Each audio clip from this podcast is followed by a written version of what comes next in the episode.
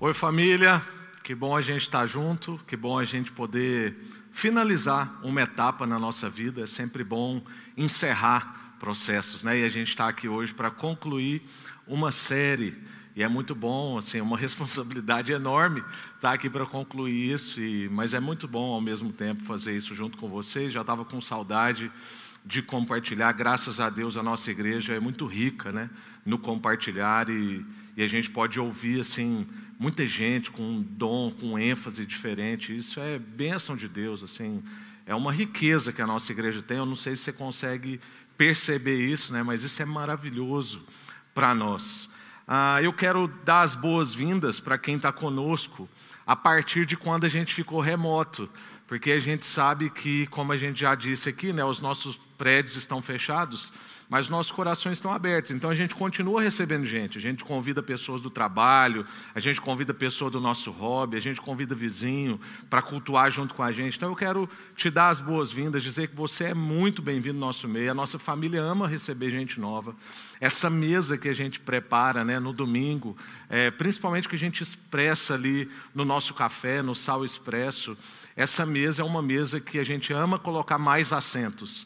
Então, seja bem-vindo, você de Palmas, você de outros lugares que está nos acompanhando. Eu, eu quero né, reforçar aí para os líderes de pequeno grupo, é, dizer aí, seja bem-vindo também, acolher essas pessoas. Existem pequenos grupos para te acolher, então ah, procure, né, através do WhatsApp da igreja, talvez quem está aí com o perfil da, da nossa igreja pode colocar o número do WhatsApp para você mandar uma mensagem e falar assim: olha, eu tenho interesse, eu quero fazer parte de um pequeno grupo.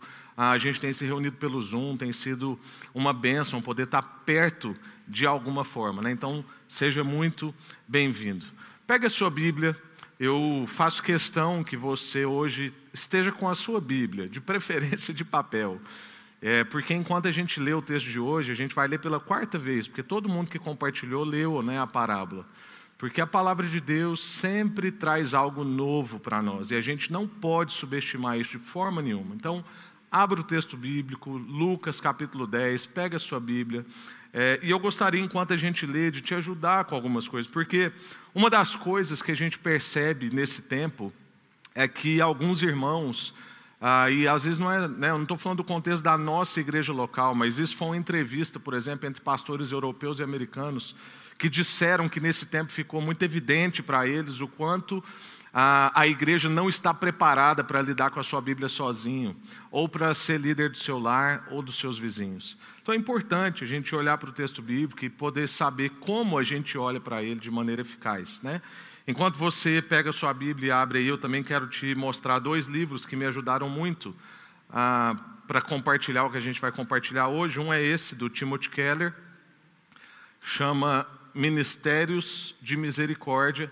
É um livro todo em cima da parábola do samaritano, tá bom? E esse daqui é um livraço, ah, muitos dizem que é o melhor que existe para falar sobre as parábolas, né? todas as parábolas, aí não só essa do samaritano, chama As Parábolas de Lucas, do Kenneth Bailey, tá bom? Então, indico esses dois livros, se você quiser sofrer como eu, chorar como eu chorei, sentir humilhado como eu me senti, te convido a ler esses livros e você vai poder é, escorrer um pouco de lágrimas, se sentir um pouco humilhado, mas poder ser também profundamente transformado pelo que o Espírito Santo pode fazer na nossa vida. Graças a Deus pelo Espírito Santo que nos transforma, né, que nos faz mais parecidos com Jesus só por Ele. A gente pode algo nesse sentido. Então, Lucas capítulo 10, verso 25 em diante. Eu vou dar algumas ênfases e eu gostaria que você percebesse as ênfases. Você sabe que a nossa série foi feita né, em quatro perguntas. E as quatro perguntas foi o que, como, quem e qual. E é importante você saber que isso não veio da nossa cabeça. Isso veio da Bíblia, né? Então vamos ler o texto? Está dando um pouquinho de microfone aqui para mim, Luiz, se puder, às vezes, tirar um pouco, porque vai me confundindo. Amém. Certa ocasião, um perito na lei levantou-se para pôr Jesus à prova e lhe perguntou: Mestre, o que eu preciso fazer? Aqui está o que. O que eu preciso fazer para herdar a vida eterna? Note também o fazer. Você vai ver que isso se repete. Então, o mestre perguntou para Jesus: O que preciso fazer para herdar a vida eterna? Aí Jesus perguntou: Como é que está escrito na lei? Como você a vê?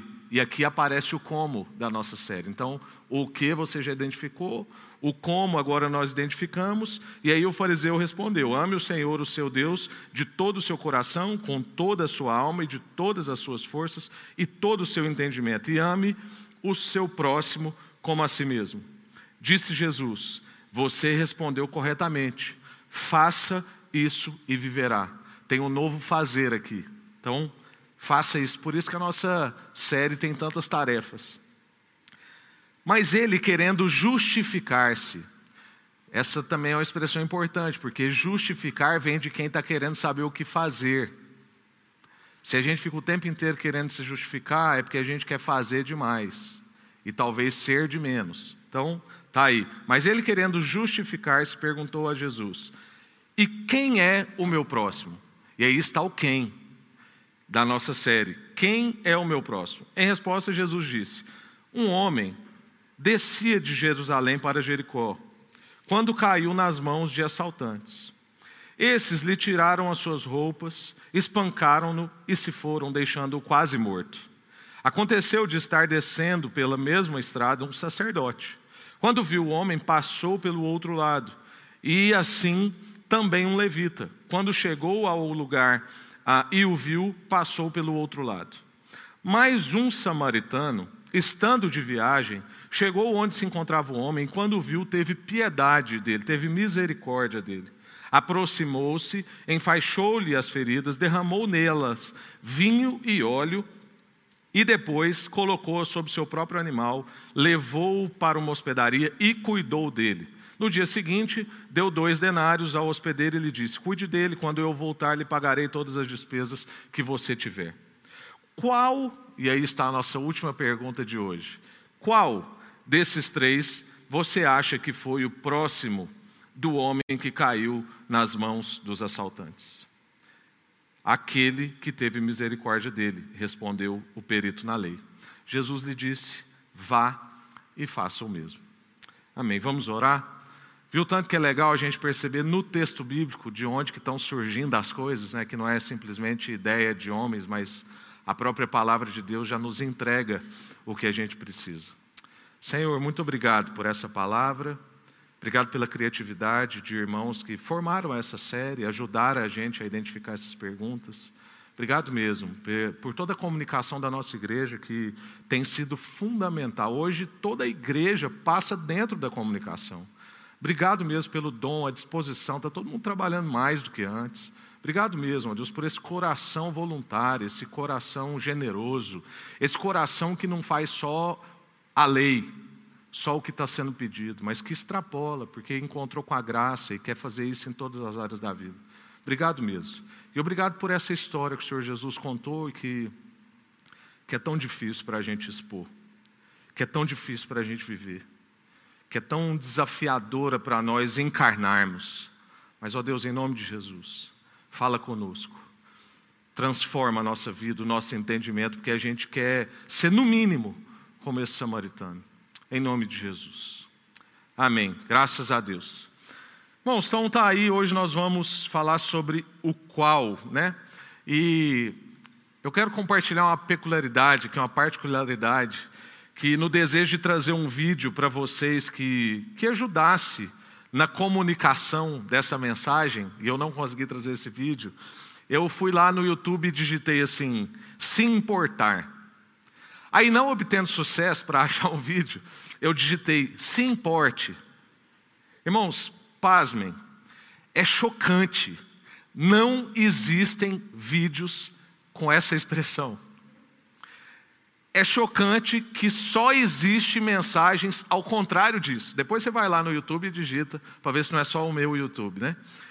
Eu digitei se importar ou se importe. E tudo que apareceu para mim foi não se importe, como não se importar, não se importe tanto, não se importe demais, não se importe com nada. E aí tinha uma melhorzinha que era: se importe com quem se importa. mas não tinha nada dentro do que a gente queria compartilhar. Irmãos, isso diz que nós estamos mergulhados em uma narrativa, nós estamos mergulhados em uma perspectiva de realmente não se importar. É isso que a gente ouve, é atrás disso que as pessoas vão, e parece que nós somos treinados para não se importar. E aí eu te pergunto: você se importa? Porque se tudo que a gente procura, a gente não encontra algo nesse sentido, então parece que nós estamos sendo treinados para não se importar. Parece que a gente não se importa. Então a pergunta é: você se importa? A nossa nação está vivendo um momento delicadíssimo, porque a gente não vive só uma crise de saúde. Muitas nações tiveram que lidar com a pandemia, mas a gente vive crise de saúde, crise econômica e crise política ao mesmo tempo. Nunca vi gostar de um combo igual a nossa nação. A gente tem muitas crises. E aí, nesse momento, fica claro para nós, então, que a gente não vive em ilhas de conforto. Se talvez você, classe média ou classe alta, que está nos acompanhando, assim como eu também, privilegiado, tem casa para morar, minha dispensa está cheia, minha saúde está em dia, tem a família da fé que nos socorre, privilégio. Mas se a gente em algum momento achou que vivia em ilhas de isolamento, a gente agora está percebendo que todos nós moramos na estrada de Jericó. O sofrimento está diante de nós, o sofrimento nos cerca, as ruas são perigosas. Existe agressividade, violência. A gente precisa, irmãos, de pessoas misericordiosas. Nós precisamos, diante de um cenário como esse, estando evidente para nós que nós moramos nas ruas de Jericó, precisamos de gente que se importe. E é importantíssimo que em tempos como esse, então, os filhos de Deus se manifestem. A gente tem feito uma série em Jonas ali no nosso Instagram e uma das principais mensagens do livro de Jonas, e que se encontra com essa parábola do samaritano, é justamente o fato de que Deus se importa. Por mais que você digite no YouTube e não encontre nenhum vídeo sobre se importar, a gente tem uma certeza: Deus se importa. E Deus se importa com a forma como a gente se relaciona e trata pessoas extremamente diferentes de nós. Jonas deixa isso claro, essa parábola deixa isso claro. Então a gente quer concluir essa série pensando sobre a nossa identidade. Quem nós somos? Qual é a nossa gênese? Se nós fomos gerados em Deus, como a gente vive? Como já disse um teólogo, se existe um Deus, então existe um jeito bom de se viver. Existe um jeito correto de se viver. Então o tema de hoje é: qual foi o próximo? Ou melhor, traduzindo para nós, qual desses é você? Você é o perito da lei, fariseu? Você é o sacerdote, como eu? Você é o levita? Você é o samaritano? Qual desses é você?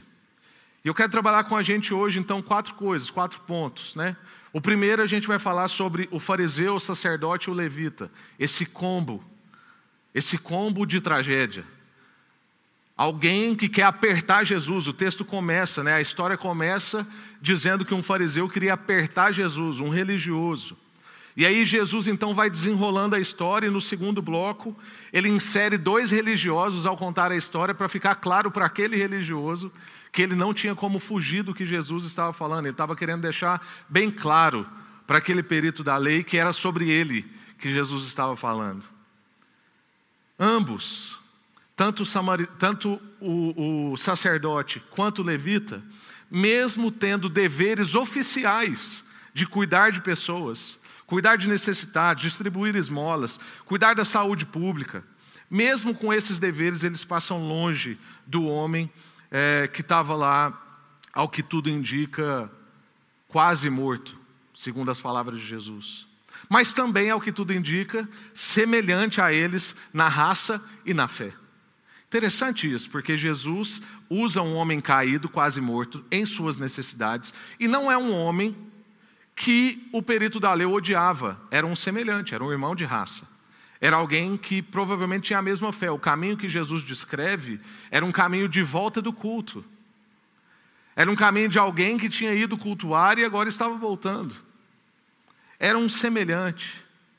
Esses homens, o sacerdote e o levita, na lei de Deus, na história que a gente conhece, eram homens responsáveis por cuidar, acolher necessidade, distribuir esmolas, pensar a saúde pública.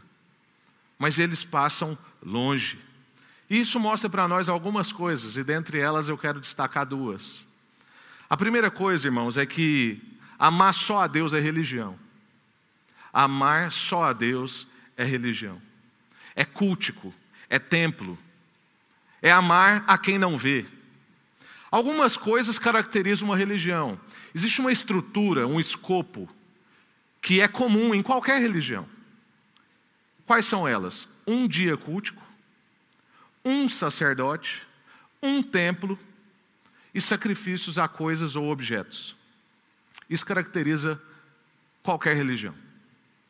E note que a palavra um faz toda a diferença, porque não há problema em ter culto, não há problema em ter sacerdote, não há problema em ter templo. O problema é quando a gente entende que há um dia cultico e não uma vida cultica, um sacerdote e não uma comunidade de sacerdotes que pensam a cidade, levam o povo até Deus, e um templo, entendendo que o templo é um prédio, não nós, morada do Senhor. E sacrifícios, não da nossa vida, mas de coisas e objetos. Isso forma uma religião. Então, amar só a Deus é religião. Mas a segunda coisa que eu quero destacar é que amar só o próximo também não é a fé evangélica. Amar só o próximo é ateísmo ou humanismo. É desconsiderar Deus, o Criador de todas as coisas e pessoas, e idolatrar o ser humano. É, no mínimo, ateísmo talvez no máximo, humanismo. Esses homens então demonstram alta devoção a Deus, eles não têm problema com Deus, mas eles não têm olhos para as pessoas. Provavelmente eles estavam voltando de um culto, faziam seus sacrifícios, mas não estavam dispostos ao sacrifício de si mesmo. Estavam próximos de Deus, mas não eram como Ele. Irmãos, nós não podemos correr o risco de pular de culto em culto, estarmos próximos de Deus e não sermos como Ele. Porque Jesus nos deixou aqui e Deus está nos deixando nesse tempo da história, não como quem está abandonado, mas como quem modela um novo tipo de gente. A igreja é um novo tipo de comunidade, de sociedade, de família. Nós não estamos aqui simplesmente para dizer que somos devotos e adoramos ao Deus Altíssimo. Nós estamos aqui para isso também. Mas nós estamos também para viver como Ele e não simplesmente achar que estamos perto dele. Até porque é impossível estar perto dele e não amar pessoas.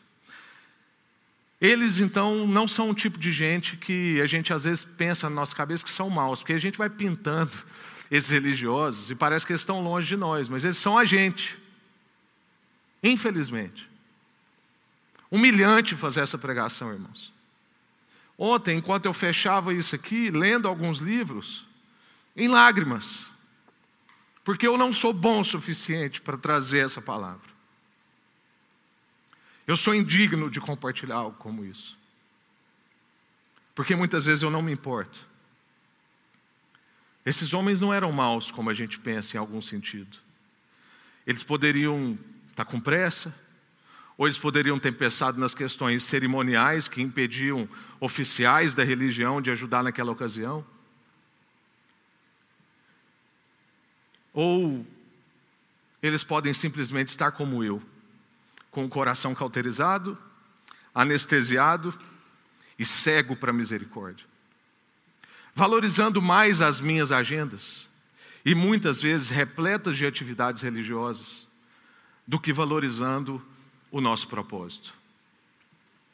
Você tem valorizado mais a sua agenda, o seu tempo, as suas atividades, ou tem valorizado mais o seu propósito? A segunda coisa que a gente vai ver então é o samaritano. Primeiro a gente viu esses, essas três figuras: o fariseu, o sacerdote e o levita. E agora a gente vai ver o samaritano. É importante que você saiba que samaritanos e judeus, a gente já ouviu isso nessa série, mas samaritanos e judeus eram inimigos mortais. Judeus chamavam as pessoas de samaritano como xingamento. Jesus não está usando um samaritano como protagonista aqui despretensiosamente. Jesus tem intenção.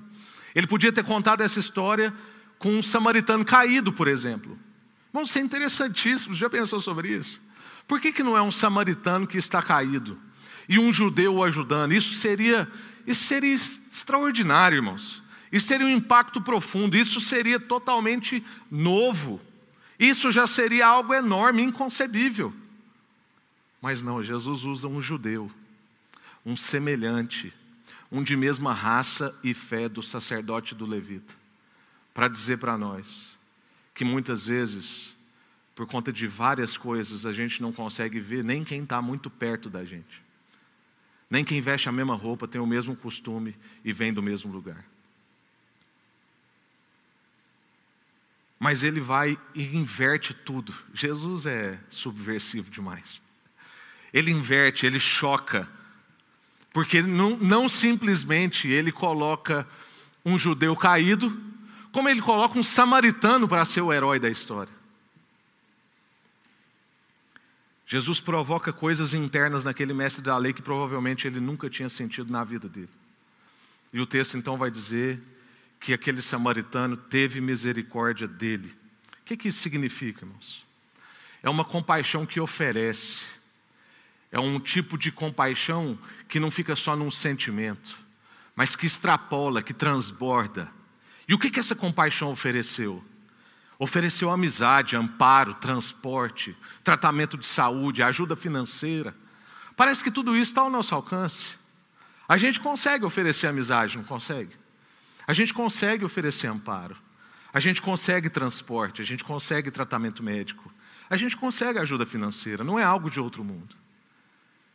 E aí o texto continua dizendo que ele derramou vinho e óleo nas feridas. É interessante como que Jesus usa, contando a história, elementos culticos para sarar a vida de alguém. Vinho e óleo não são elementos medicinais, necessariamente, podem até ser usados. Há uma intenção em Jesus aqui. Ele está usando elementos culticos para trazer cura sobre a vida de uma pessoa, ou seja, Jesus está dizendo que a gente pode cultuar a Deus servindo as pessoas ao nosso redor. Cada um que está aqui hoje, atrás de uma tela, atrás de uma câmera, atrás de um instrumento, sentado ali no sofá apresentando, pregando aqui, cada um de nós está cultuando a Deus, servindo pessoas ao nosso redor.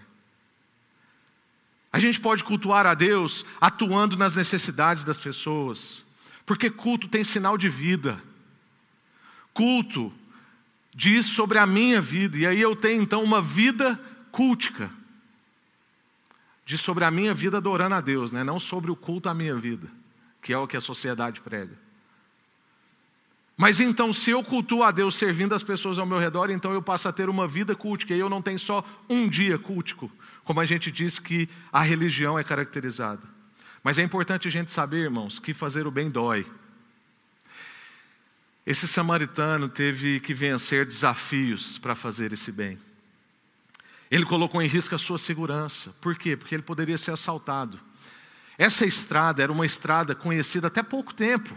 Até pouco tempo, até 1800, 1800 e pouco. Essa era uma estrada conhecida como uma estrada perigosa, cheia realmente de assaltantes. Provavelmente os assaltantes ainda estavam por ali perto. O samaritano sabia disso, o sacerdote e o levita também. Mas ele vai lá, coloca em risco a segurança dele. Ele poderia ter sido perseguido pela família do judeu, porque judeus odiavam os samaritanos. E provavelmente, se aquele judeu não tivesse tão mal e ele tivesse com um pouquinho mais de força, ele ia expulsar aquele samaritano e não ia aceitar a ajuda dele. Ele poderia perder sua paz. Ele poderia ser perseguido pela família daquele judeu. Ele gastou tempo, ou seja, ele abriu mão da sua agenda. Provavelmente aquele homem tinha um compromisso, estava indo para algum lugar, tinha um jantar marcado com a sua esposa, com a sua família. Tinha um culto para realizar? Não sei. Ele estava com elementos culticos, óleo e vinho. Mas ele gastou tempo, abriu mão da sua agenda. E ele gastou dinheiro. uma das coisas mais difíceis da gente gastar. Ele foi generoso, ele transbordou. Ele deu mais do que a lei pedia. Provavelmente esse homem dizimava. Mas ele foi lá e fez mais. Ele poderia ter dito assim: Olha, eu ajudei já, carreguei, deixei aqui, mas eu já cumpri meu dízimo, eu estou bem com Deus. Esse homem faz além. A generosidade transborda. Esse é o conhecimento da graça de Deus. Terceira coisa, irmãos, eu e você. Então, primeiro, os da lei, o fariseu, o sacerdote, o levita. Segundo, o samaritano. E agora, eu e você. E aí eu te pergunto: quantas pessoas estão sendo abençoadas pelo que eu possuo, ou pelo que você possui? A palavra de Deus diz lá no Sermão da Montanha, das Bem-aventuranças, Jesus diz: Bem-aventurados os misericordiosos, pois alcançarão misericórdia. Tiago 2, de 13 a 17, também diz para nós: Não haverá misericórdia para quem não tiver demonstrado misericórdia. Mas, se forem misericordiosos, haverá misericórdia quando forem julgados. De que adianta, meus irmãos, dizerem que têm fé, se não a demonstrarem por meio das suas ações? Acaso esse tipo de fé pode salvar alguém? Se um irmão ou irmã necessitar de alimento ou de roupa, e vocês disserem, até logo, e tenha um bom dia. Aqueça-se e coma bem, mas não lhe derem alimento nem roupa. Em que isso ajuda? Como vem a fé por si mesma? Como vem, desculpa, a fé por si mesma, a menos que produza boas obras, está morta. Quantas pessoas têm usufruído do que Deus coloca nas nossas mãos? Irmãos, o que a gente possui não é para nós. Se Deus deu, é para o benefício de outros. Porque Deus não morreu para me salvar, Deus morreu para nos salvar. Sempre que Deus pensa, Deus pensa mais de um. Quando Deus criou o ser humano, Ele fez questão de que nós soubéssemos que não é bom ser só. Ele fez questão de que nós soubéssemos que aquilo não o traduz. Logo, tudo aquilo que eu recebo pessoalmente, individualmente, não é para benefício próprio pessoal, mas é para benefício de outros. Seja conhecimento, seja suas vitórias, seja os seus fracassos, seja o seu sofrimento, seja o seu dinheiro, o que você recebe é para a comunidade. Trabalhamos então para a possibilidade da vida de outros. Quando se trata de filhos, é mais fácil da gente fazer esse raciocínio. O que você faz pelo seu filho? Você não trabalha pelo benefício e a possibilidade da vida dele? da educação dele, do crescimento dele, do amadurecimento dele, das posses dele. É assim que a gente tem que fazer com todo mundo, é isso que Jesus está dizendo. A família da fé é uma família que adota. E quando adota, adota filhos. E se a gente adota filhos, a gente age com eles então como tais. Ou seja, a nossa vida é para gerar a possibilidade da vida deles. A gente dedica dom, conhecimento, energia, tempo, dinheiro pelo benefício da vida de outras pessoas. Uma pergunta importante, então, nessa mensagem seria: qual é o meu samaritano? Qual é a pessoa com que eu não me dou? Qual é o povo com que eu não tenho afinidade? Qual é a pessoa que eu tenho aversão? Talvez é um governante. Talvez é um ex-governante. Talvez é alguém da paróquia que pensa totalmente diferente de você. É justamente nesse caso que Jesus nos chama a agir. Pensando quem é o nosso outro que a gente tem aversão, que a gente não se dá. Mas aí, irmãos, a tentação, e a gente já vai caminhar para o fim a tentação que eu e você sentimos diante de um texto como esse é da gente ter dois sentimentos: ou ceticismo ou a utopia. A gente logo assume que é utópico, que é impossível de fazer. Eu não tenho esse tempo, eu não tenho esse dinheiro, eu não tenho essa sensibilidade, eu, eu não consigo fazer isso. Mas, irmãos, o impossível foi feito por Jesus. O impossível foi feito por Jesus. O que o samaritano fez é possível. Ele apenas modelou Jesus. E é para isso que eu e você somos chamados. E aí a gente quer, como último ponto, então, trabalhar o fato de que nós temos um exemplo bem mais nobre que o samaritano. Nós temos um substituto, o nosso Senhor Jesus. Jesus fez por nós bem mais do que o samaritano dessa história. O nosso caso era bem pior do que o daquele homem caído. O homem ferido dessa parábola, para começar, não tinha culpa da sua situação. Ele foi assaltado. Quanto a você e a mim, somos culpados.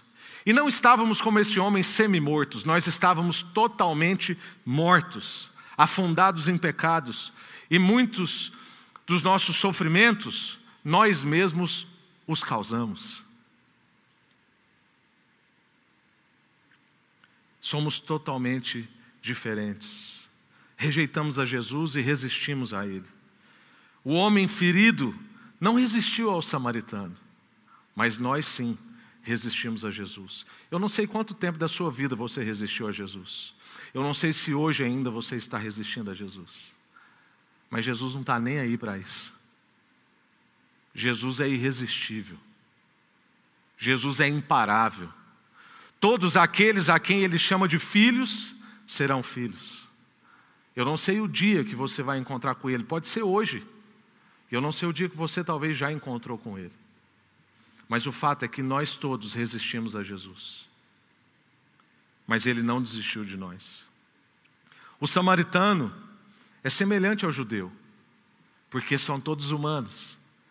Já o Senhor era infinitamente acima de nós, mas mesmo assim, ele vem na terra, vem até nós, especificamente para nos salvar. Jesus não tinha outro serviço aqui a não ser nos alcançar. Viveu na carne para que pudesse se identificar conosco, esteve aqui caído entre ladrões, foi violentado, espancado, maltratado, desnudado, deixado morto, não simplesmente semi-morto. Sofreu o que tinha que sofrer para nos libertar. O que o samaritano deu àquele homem, irmãos, foi generoso, foi mais do que o esperado, mas não pode ser comparado ao que Jesus fez por nós, porque Jesus não deu do que tinha, Jesus deu a si mesmo. O samaritano dedicou todo o cuidado pelo ferido. Mas o nosso Senhor deu a si mesmo por nós até a morte. E a compaixão do samaritano se demonstrou por um período. Ele caminhou do lado, ele transportou até um lugar, mas o nosso Senhor não. Ele anda junto de nós.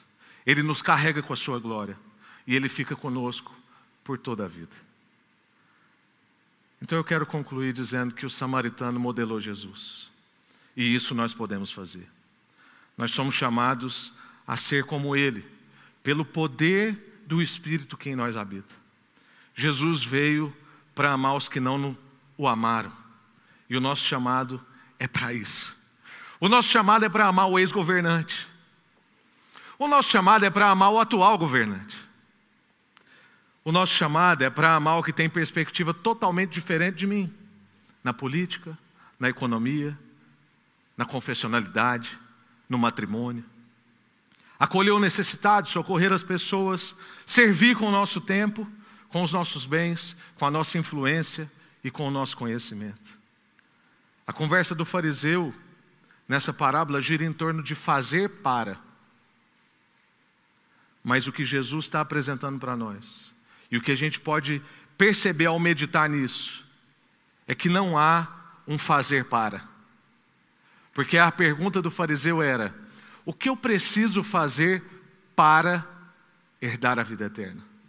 Irmãos, não é possível fazer nada para herdar a vida eterna. Ou você a recebe, ou você não a tem. Não há o que fazer para. Mas aí eu não vou parar por aí porque há o que fazer em resposta. Existem os frutos da compaixão que são gerados pelo Espírito Santo. O que é impossível sem o Espírito Santo, mas é possível para nós. Irmãos, eu cobrar a vivência desse samaritano, de qualquer pessoa que não teve um encontro com Jesus e não tem a habitação do Espírito Santo, é impossível. Mas para alguém que tem o Espírito Santo, é impossível não fazer isso. É impossível não se importar, não sentir, não perceber. Então a gente não faz para, mas a gente faz em resposta. Por que, que a gente tem feito tarefas desde o primeiro episódio dessa série? Porque a gente teve um encontro com Jesus. A graça nos alcançou. E a gente é tão constrangido com esse benefício, com essa misericórdia, com essa compaixão, com essa salvação, que a gente quer fazer alguma coisa. Mas a gente não faz para. A gente faz em resposta. E para a gente orar, então, eu quero substituir a pergunta: quem é o meu próximo? ou qual foi o próximo? Eu quero substituir essa pergunta para mim e para você, perguntando: de quem você precisa se tornar próximo? De quem você precisa se tornar próximo? Qual é a pessoa que você não tem conseguido nem orar por ela?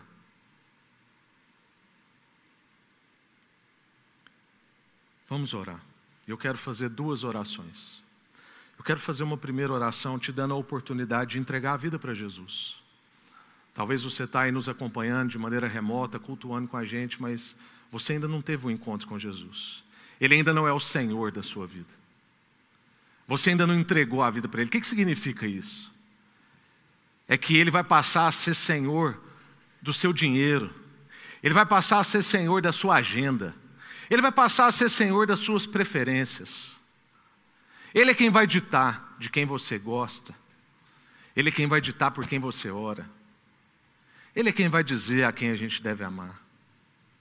Entregar a vida para Jesus é saber que agora eu não fico mais preocupado do futuro, porque o futuro só a Deus pertence, mas eu quero conhecê-lo inteiramente hoje, nesse momento. Entregar a vida para Jesus é saber que a vida não acaba nisso que a gente vê, é ser liberto da condenação eterna e viver na eternidade a partir de agora. Se você ainda não entregou a vida para Jesus, essa é uma oportunidade, eu quero orar por você. Mas uma segunda oração que a gente vai fazer é que eu quero fazer um apelo para que a gente descubra de quem eu preciso me tornar próximo. Você já teve um encontro com Jesus, mas você tem tido muita dificuldade em ter misericórdia, compaixão, mexer na sua agenda, ser generoso usar da sua influência, colocar os seus dons a serviço. De quem você precisa se tornar próximo. Vamos orar. Senhor, muito obrigado por essa palavra. Ela é, ela é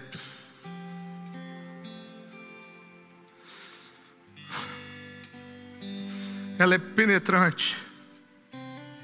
Ela corta o nosso coração, mas ela ela entra, Deus. Então, obrigado por isso.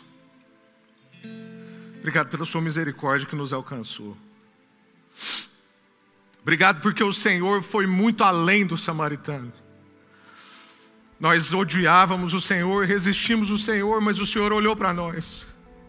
O Senhor nos amou quando a gente ainda te odiava e não te amava.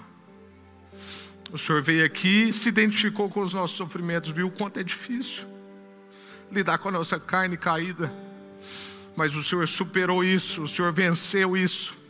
E no Senhor a gente pode fazer o que o samaritano fez. Na força do Espírito Santo, a gente pode acolher o nosso próximo. A gente pode se tornar próximo de pessoas que a gente nunca imaginou. De gente que nos odeia, que não quer ser ajudada. Mas a gente tem impulso de ajudar e a gente não ajuda só quem quer ser ajudado. Oh Deus, a gente quer se importar como o Senhor se importou. Revela para nós de quem a gente precisa se tornar próximo, Deus, em nome de Jesus. E nesse dia, nesse momento, cada um aqui que entregou a vida para Jesus, que, que quer te receber, Deus, que quer, quer ter a vida debaixo do senhorio de Jesus. O Senhor é quem dá a ordem, o Senhor é quem diz como a gente quer viver para todo mundo que tomou essa decisão hoje. Consolo no coração em tempos difíceis. Para todo mundo que recebeu isso hoje, esperança em dias sofridos. Para todos que receberam isso hoje, alegria indizível no meio do sofrimento e da tribulação. Que o Senhor encha o coração dessas pessoas de alegria e de descanso, por agora não precisar depender do próprio braço para conduzir a vida e fazer tudo dar certo. O Senhor é o condutor da história. A história não é um caminhão desgovernado e o Senhor está conduzindo tudo a bom termo. Aquilo que o Senhor começou, o Senhor há de terminar. Sejamos todos consolados com essas verdades. Ao mesmo tempo, sejamos todos desafiados com essa palavra. Em nome de Jesus. A nossa tarefa de hoje é a gente fazer algo manual. Escreve um bilhete, uma carta, coloca seus sentimentos. E entrega para esse vizinho que você tem orado, que você levou uma máscara, que você entregou uma quitanda, mas agora ele vai ver a sua letra, o seu garrancho, a sua vida, ele vai ver que você gastou tempo para escrever e não simplesmente para mandar uma mensagem. Nós queremos isso, nós queremos encarnar, nós queremos ser, e a partir do momento que nós somos, a gente então faz coisas que traduzem a nossa identidade, o nosso afeto, o nosso cuidado, o nosso carinho. Vai lá, escreve um, um bilhete, não muito curto, e entrega para o seu vizinho, em nome de Jesus. Que o amor do Pai, a graça, essa graça que fez Jesus nos alcançar, e a comunhão que nos permite isso que a gente está vivendo agora, gente em tudo quanto é lugar, mas unidos por um só Espírito. Esse amor, essa graça e essa comunhão seja com todos, todo o povo de Deus, hoje e para sempre, em nome de Jesus. Amém.